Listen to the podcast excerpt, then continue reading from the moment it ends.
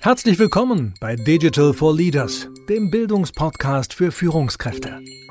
Ihr Host, Jan Weira, beschäftigt sich als Gründer von University for Industry täglich mit den vielfältigen Themenfeldern der Digitalisierung. Lernen Sie von spannenden Experten und anhand von Praxisbeispielen, wie Unternehmen erfolgreich die digitale Transformation meistern. Liebe Hörerinnen, liebe Hörer, herzlich willkommen zu einer neuen Folge von Digital for Leaders. In meinem Podcast will ich ja immer wieder so einen Blick auf diese Veränderungen ähm, werfen und darüber reden, was sich eigentlich in Zeiten von Digitalisierung, von Transformation, von Corona verändert und vor allem, wie sich die Arbeitswelt gerade verändert. Und da kommt man natürlich nicht darum herum, über New Work zu sprechen. Und der Begriff wurde, habe ich gerade vorher noch mal so ein bisschen drüber reflektiert, in den letzten zwei Jahren eigentlich extrem gepusht, gehypt. Ich glaube, manchmal auch ein bisschen inflationär verwendet. Und ich freue mich heute so ein bisschen mal den Schritt zurück machen zu dürfen und die Frage stellen zu dürfen, New Work, New Normal oder doch nicht? Und ähm, ja, ganz salopp gesagt würde ich wahrscheinlich einfach so die Frage stellen, ja, wo, wo stehen wir denn jetzt mit New Work? Was ist das eigentlich? Und ich freue mich sehr, heute Gabriel Rath begrüßen zu dürfen, Digital Transformation Manager bei Mandarin Medien. Ich glaube, einer der New Work Vordenker, Podcast-Hof, Host und ähm, CEO Sparringspartner. Ähm, lieber Gabriel, herzlich willkommen. Ja, hallo Jan. Schön, dass ich zu Gast sein darf und schöne Grüße aus dem Norden, aus Rostock an der Ostsee. Ja, auch, auch ja so eine New Work-Sache, dass wir hier äh, zwischen München und Rostock gemeinsam aufnehmen, gell? Ähm, ja. ja, Gabriel, danke, dass du dir heute die Zeit nimmst. Danke, dass wir heute über, ich glaube, dein Herzensthema diskutieren können, das auch äh, in, in, ins Spektrum meiner Herzensthemen fällt. Ähm, bevor wir ins Thema einsteigen, kannst du dich bitte unseren Hörerinnen und Hörern mal kurz vorstellen? Ich glaube, das wäre ganz schön. Ja, sehr gerne. Also Gabriel Rath ist mein Name, 80er Jahrgang, Vater von drei Töchtern, Rostocker Jung, ähm, bin aufgewachsen noch in der ehemaligen DDR, habe also auch diese Ära noch kennenlernen dürfen, zumindest als Kind. Es war ganz interessant, weil es ja gegensätzlich gleichzeitig war. Ich bin also in Rostock-Warnemünde aufgewachsen. Wer schon mal da war, weiß, wir haben einen tollen Strand und ähm, ja. tolles Umfeld, aber gleichzeitig war das eben die Grenze in der DDR-Zeit und es mhm. gab wirklich Türme und Scharfschützen und Leute, die versucht haben zu fliehen und gestorben sind und es war also gleichzeitig sehr schön und sehr tragisch und es gab Spione und die Stasi und all das, worüber eigentlich viel, unsere Kinder viel zu wenig wissen mittlerweile. Aber ich bin eigentlich relativ unbeschwert aufgewachsen. Als Kind siehst du das natürlich nicht so und habe schon in der Kindheit ähm, gerne Musik gehört, habe gerne Songs aufgenommen, äh, mit einem kleinen Mikro, kleine Moderation eingesprochen, mich so mit Medien beschäftigt, wollte dann auch später Journalist werden, habe Politik und Soziologie studiert, nebenbei immer ganz viel Musik gemacht. Das war dann Rap. Wir waren also erfasst von diesem großen Hip-Hop-Boom, der so in den 90ern aus den USA so rüber wehte und haben also angefangen, selber Texte zu schreiben und aufzutreten. Und es hatte insofern ein bisschen was mit Journalismus zu tun, weil Schreiben und dann auch Überzeugen und Performen ja irgendwie dazugehörte. Und dann bin ich irgendwann aus Rostock mal raus, so wie viele meiner Freunde, die meisten sind nach Berlin und Hamburg. Ich selber bin in die Rhein-Main-Region gegangen, weil man eben dort in Darmstadt, Frankfurt, Mainz, Wiesbaden etc. eben tolle Möglichkeiten hatte, Musik zu machen. Und so war es dann auch. Ich konnte für ein kleines Label, Magnum 12, ähm, arbeiten, sozusagen ja wirklich auch die erste richtige Arbeit in dem Sinne, also eine eigene CD rausgebracht. Ähm, und mit einmal war ich auch drin in diesem ganzen Marketing-Thema. Das heißt, wie schafft man eigentlich Aufmerksamkeit für ein eigenes Produkt? Soziale Netzwerke kamen dann auf, das war in den 2000ern. Einige erinnern sich an MySpace, mhm. äh, später dann auch YouTube und Facebook. Und ja, viele Unternehmen entdeckten eben auch einfach, dass das eine gute Idee ist, zu nutzen. Und ähm, ich lernte dann meine jetzige Frau kennen, ging dann nach Hamburg mit ihr und habe dann bei Agenturen gearbeitet, bei Scholz Friends und DDB im Bereich Social Media Marketing tatsächlich und ähm, ja, merkte eigentlich, dass diese digitale Kommunikation vieles verbindet, was ich im Bereich Musik und auch im, im Studium früher gemacht hatte. Und äh, ja, dann sind wir irgendwann nach Rostock zurückgezogen. Wir sind so die klassischen Heimkehrer, weil irgendwann fragst du dich natürlich auch, was ist wichtig für dich äh, im Leben und das ist dann, wenn du ein Kind bekommst, auch schnell klar, dass es die Familie ist. Mhm. Und dann ist der Familiensupport natürlich wichtig. Und dazu kam natürlich dann auch nochmal die Ostsee, sind wir wieder zurückgezogen 2012, habe bei einem Startup gearbeitet. Ähm, wir haben einen Homepage-Baukasten gebaut. Ich habe ganz viel auch über Scrum gelernt und über Zusammenarbeit und auch über interne Kommunikation. Und dann war ich bei der Sparkasse, das war so ein bisschen verrückter Schritt, aber die suchten eben jemand, der so ein bisschen mit digitalem Know-how die Kommunikation und Zusammenarbeit vorantreibt und das war 2016, da haben wir dann auch ein Enterprise Social Network eingeführt, viel zum Thema Transformation gemacht. Ähm, und in der Zeit bin ich eigentlich auch auf dieses ganze Thema Zusammenarbeit, ähm, neue Arbeit, ähm, Future of Work gekommen, habe gelernt, wo das herkommt, auch dieser Begriff New Work, da kommen wir ja vielleicht nachher auch nochmal drauf. Und habe eben auch einen Podcast gestartet, den ich seitdem mache, jetzt etwas über 100 Folgen und ähm, ja, das ist mein Nummer eins Lerntool geworden, mein Podcast, der New Work Chat. Und ich lerne eben von vielen Leuten, wie sie arbeiten. Und mein Anliegen ist es eigentlich, dass ähm, ja, Arbeit sinnvoller sein sollte. Arbeit sollte nicht so negativ konnotiert sein, wie es eben für viele ist. Und es hat ganz viel mit unserem Leben zu tun, wie wir das eigentlich angehen.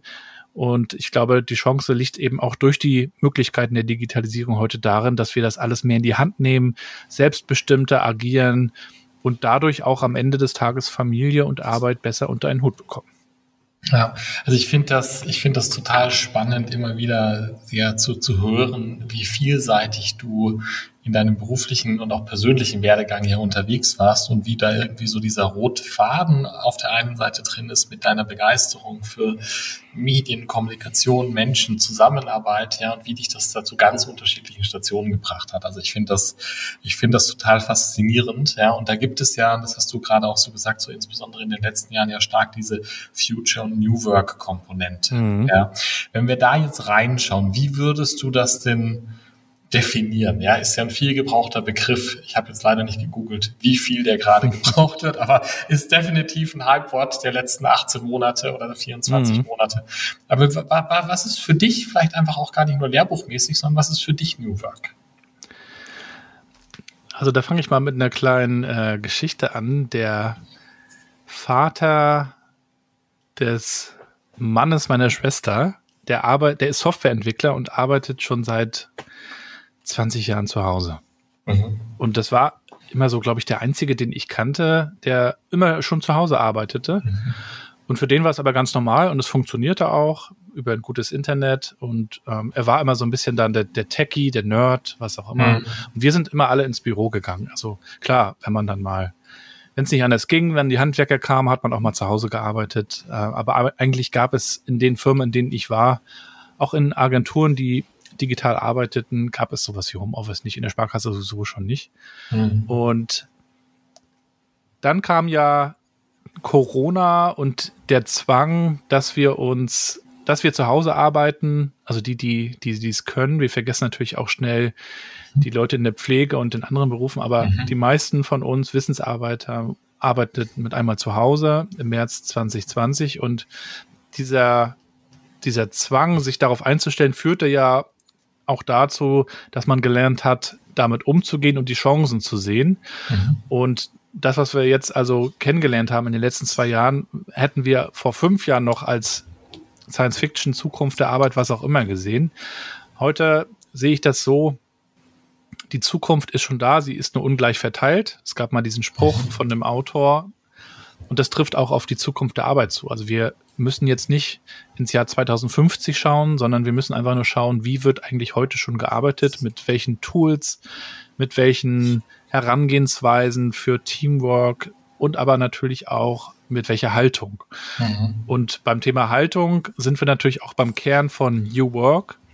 Geht ja auf den Philosophen Friedhof Bergmann zurück, der gesagt hat, das ist für viele eine milde Krankheit. Ja, man schleppt sich so zum Wochenende hin, man schleppt sich in Richtung Rente, man kriegt seinen Lohn, das ist so ein bisschen wie das Schmerzensgeld. Man hat mhm. sich damit abgefunden, aber eigentlich ist das doch schade und eigentlich geht doch viel mehr. Und dazu kommt, dass die Digitalisierung uns eben auch viel Arbeit abnimmt. Maschinen nehmen uns Arbeit ab. Und wir haben mehr Zeit. Zeit zum Nachdenken und natürlich auch Zeit, um andere Dinge zu tun, die wir sinnvoll finden. Mhm. Da gibt es ja auch immer so diese klassischen Beispiele. Leute kommen zur Arbeit, äh, machen, was ihnen gesagt wird, ähm, sind so halbwegs deprimiert. Ja, die Gallup-Studie beweist das auch immer wieder. Mhm. Und in der Freizeit sind sie engagiert im Vorstand ja. beim Deutschen Roten Kreuz ehrenamtlich und machen tolle Dinge, treffen Entscheidungen für die Familie, investieren. Und im, im Arbeitsleben ist das oft noch ganz anders. Das bricht jetzt alles auf. Und um auf die Frage zurückzukommen, es hat sich, wie gesagt, in den letzten zwei Jahren da sehr, sehr viel getan, weil es musste. Und jetzt sind wir eben an der Stelle zu überlegen, ähm, jetzt wo wir die Möglichkeiten haben, sowohl zu Hause zu arbeiten als auch im Büro, wie wollen wir das eigentlich? Was ist eigentlich gut für uns? Was ist gut für den Job? Und ähm, vor allen Dingen auch, wie funktionieren wir gut zusammen? Und das ja. ist natürlich eine Frage, die jetzt auch von vielen Stellen unterschiedlich angegangen wird. Ja, also ich finde das, ich finde das auch schön, wie breit du das fasst und wie du dem Ganzen einen sehr positiven ähm, ja, Spin gibst. Ein Freund von mir, der auch Unternehmer ist, ähm, der, der hat irgendwie mir mehrfach die Anekdote gesagt, wie er aus dem Studium raus ist und eine Reihe von Freunden von ihm große Konzerne gegangen sind. Und er ist Unternehmer geworden. Dann hat er gesagt, ja, nach drei Jahren waren die alle tot. Ich war so, die waren tot. Der so, nee, die sind nicht gestorben, aber die sind mit ihrem mit ihrer Einstellung zur Arbeit wurden sie gezwängt in kleine Büros, in kleine Schachteln, in, in vorgegebene Prozesse, in eine Engheit, mhm. die dazu geführt hat, die sind als Menschen gestorben. Und er hat in seinem Unternehmen ähm, schon vor 15, 20 Jahren eine sehr starke Kultur und eine Haltung ja, geschaffen, die zu New Work passt. Ja. Und ich finde das total ermutigend, wie du gerade sagst, dass eigentlich New Work ja diese Chance darstellt, dass wir nicht tote Arbeitnehmer haben, sondern dass wir Menschen haben, die begeistert sich mit ihren Fähigkeiten einbringen, weil die entsprechenden Tools und Prozesse und Möglichkeiten dafür da sind ähm, und trotzdem eine sinnvolle Arbeit machen. Ja. Also New wäre vielleicht nicht unbedingt die Arbeit nur an sich, sondern ja. die Perspektive darauf. Ja. ja. Weil der Begriff bekommt manchmal ja auch so ein bisschen Kritik. Im Handelsblatt mhm. gab es mal eine große Story, die New Work Lüge. Mhm. Äh, können Unternehmen das überhaupt umsetzen? Oder können das nur die Berlin-Mitte, Hipster, äh, Digital, Startups, whatever. Hm. Aber ich glaube, die Perspektive ist das Entscheidende.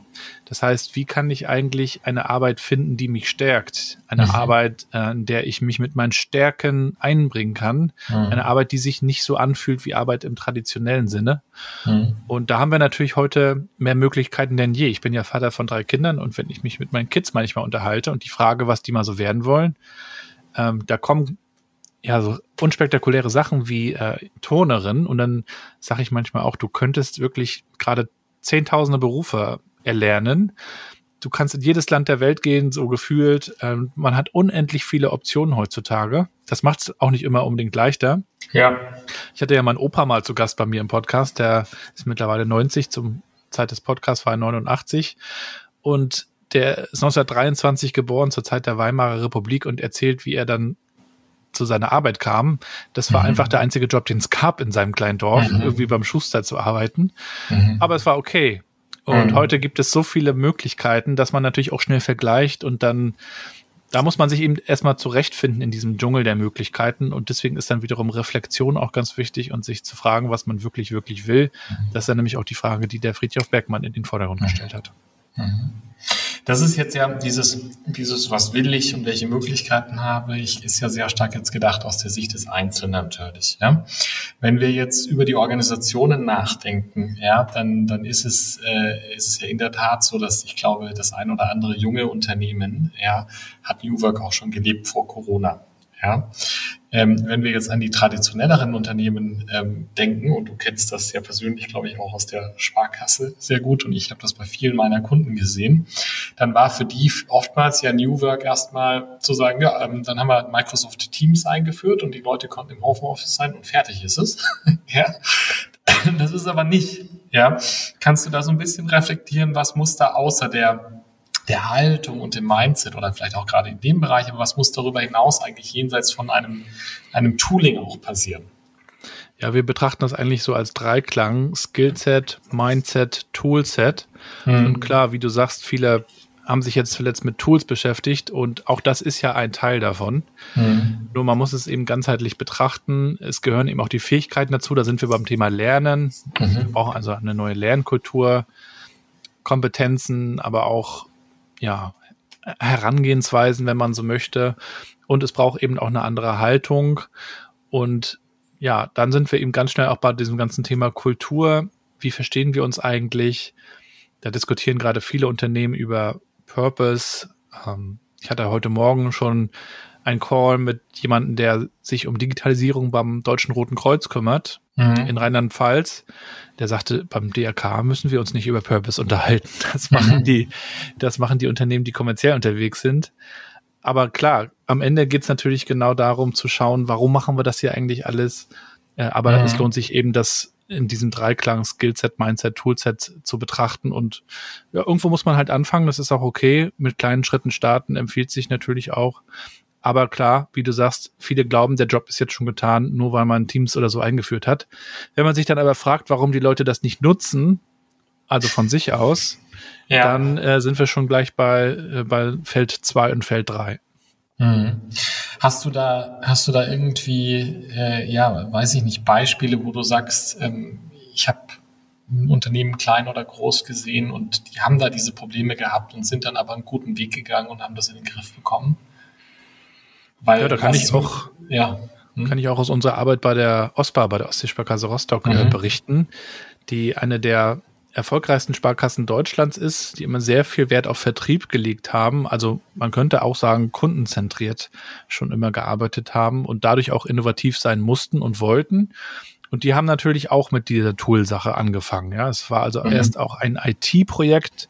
Wir mhm. haben ein Enterprise Social Network eingeführt.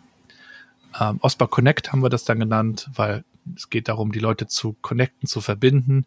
Damit haben wir angefangen. Es war am Anfang ein IT-Projekt, dann kam ich dazu als Kommunikator und dann haben wir nachher ein Team gegründet, was interdisziplinär war, mit jemand aus der Personalabteilung. Und wir haben gesagt, wir müssen hier ganz stark darüber reden, wie wir unsere Arbeit verstehen. Ja, also diese, diese Haltungsgeschichte. Mhm. Und dann haben wir irgendwann gesagt, okay, wir müssen es noch größer machen und haben eine freiwilligen Gruppe ins Leben gerufen, die Konnektoren nannten wir sie, mhm. bei der wirklich jeder mitmachen konnte, der wollte, egal ob Vorstand, Azubi, Filiale, was auch immer. Und das war dann ein sehr bunter Haufen, divers könnte man auch sagen. Mhm. Und darüber und da haben wir nicht nur über das Tool gesprochen, sondern eben grundsätzlich über Kultur und Zusammenarbeit. Mhm. Und waren dann ganz schnell dabei zu sagen, okay, wir müssen, wir brauchen eben auch einen neuen Ansatz, ein neues Verständnis von Lernen haben dann so einen digitalen äh, Führerschein mit allen Mitarbeitenden gemacht, erstmal erklärt, worüber reden wir hier eigentlich ähm, und haben dann aufsetzend auf diesem Enterprise Social Network, was wie so ein Betriebssystem dann auch funktioniert bestenfalls, sind wir ins Inhaltliche gegangen und haben über die verschiedensten Themen dann gesprochen. Und das ist natürlich ein langer Prozess den beobachte ich auch heute noch in anderen Banken und Sparkassen. Ähm, hatte auch die Bremer Sparkasse schon zu Gast. Die gelten sogar als erste agile Sparkasse. Die haben, da haben die okay. Führungskräfte sich komplett, ich sag mal so, aus ihrer Rolle zurückgezogen. Die Vorstände haben keine eigenen Büros mehr, setzen sich jetzt einfach mit irgendwo mit dem Laptop hin. Mhm. Ähm, also es gibt spannende Beispiele sogar in konservativen Branchen wie Banken, aber das weißt du ja auch. Aber das, ich, ich finde es spannend, ja, weil was, was ich da irgendwie sehr stark bei dir raushöre, ist, es ist zum einen etwas, was natürlich aktiv getrieben werden muss, was auch möglich gemacht werden muss. Ich finde das, das Beispiel aus Bremen fantastisch, ja, das ist ja auch einfach symbolträchtig, ja, und zeigt ja auch eine Haltung wieder sehr deutlich, wenn sich da jemand zu den normalen Leuten setzt, ja. Ähm, aber es braucht auch Zeit, sagst du. Ja. Ja. Und das ist ehrlicherweise, also ähm, ich finde es deswegen spannend, weil ich sehe das bei mir. Wir sind ein junges Unternehmen, wir haben so knapp 40 Leute und selbst wir tun uns mit manchen Aspekten dieser neuen und anders organisierten Arbeit manchmal schwer. Ja.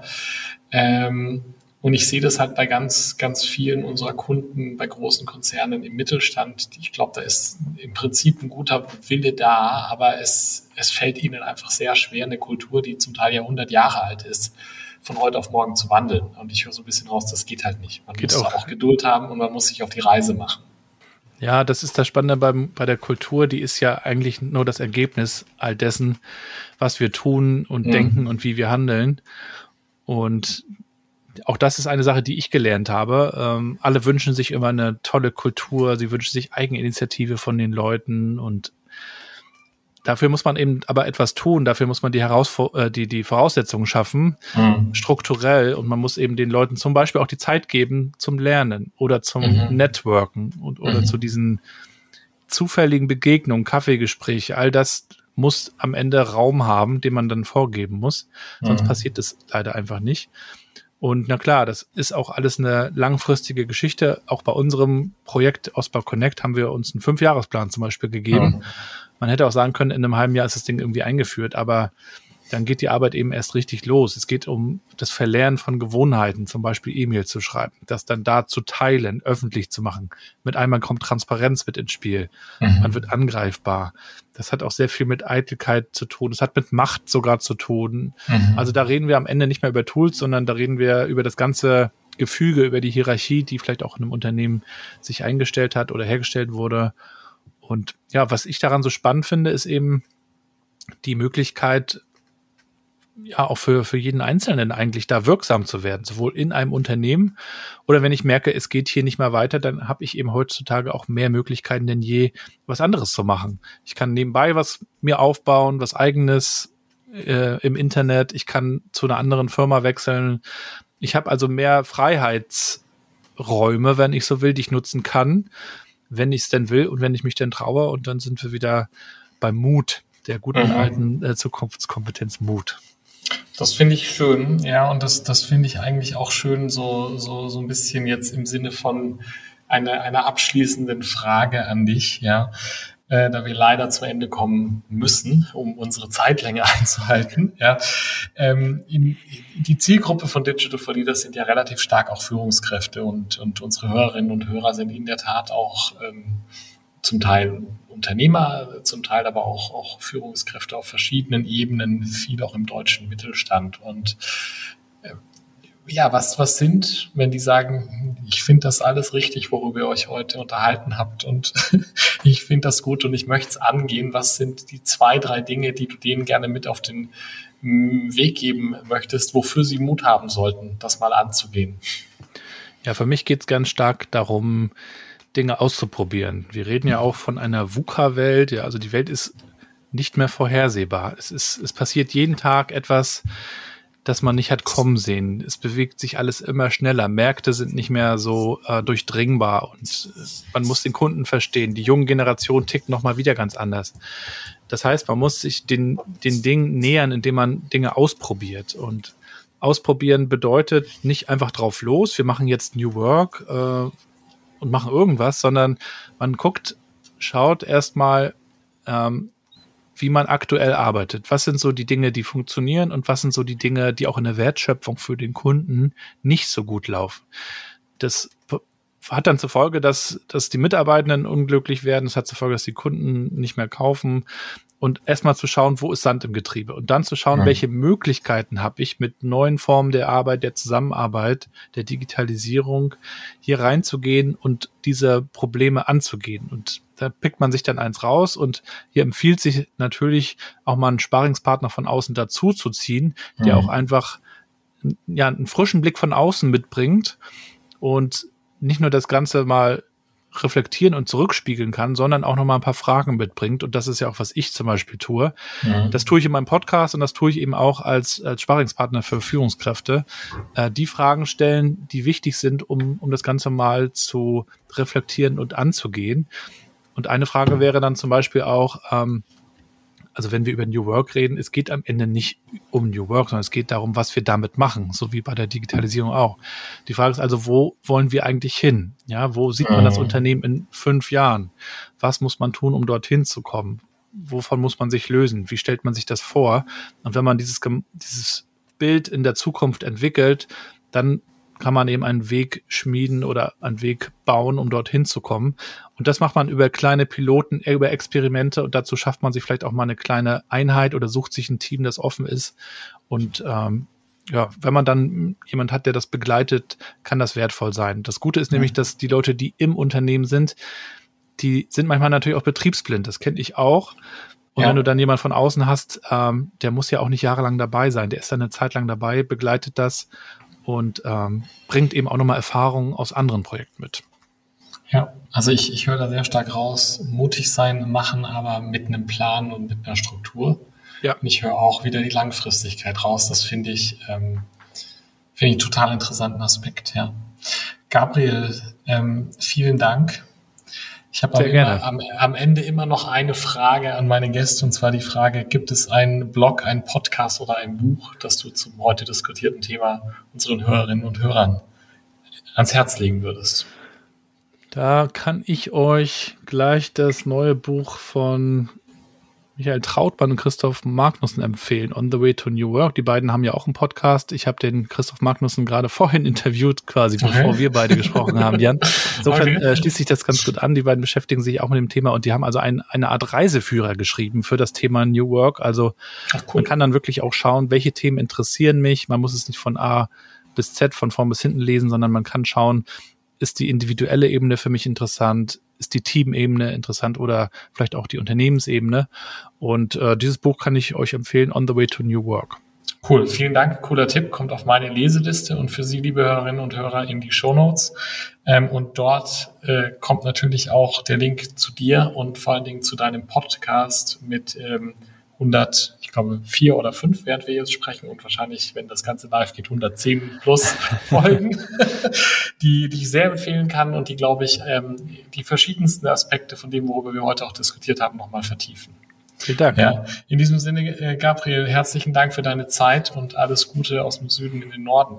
Dankeschön, Grüße zurück, bis bald. Vielen Dank fürs Zuhören. Wenn Ihnen diese Folge von Digital for Leaders gefallen hat, empfehlen Sie den Podcast gerne weiter, teilen Sie ihn auf Social Media oder hinterlassen Sie eine Bewertung. Um immer auf dem Laufenden zu bleiben, folgen Sie Jan Weirer und University for Industry auf LinkedIn.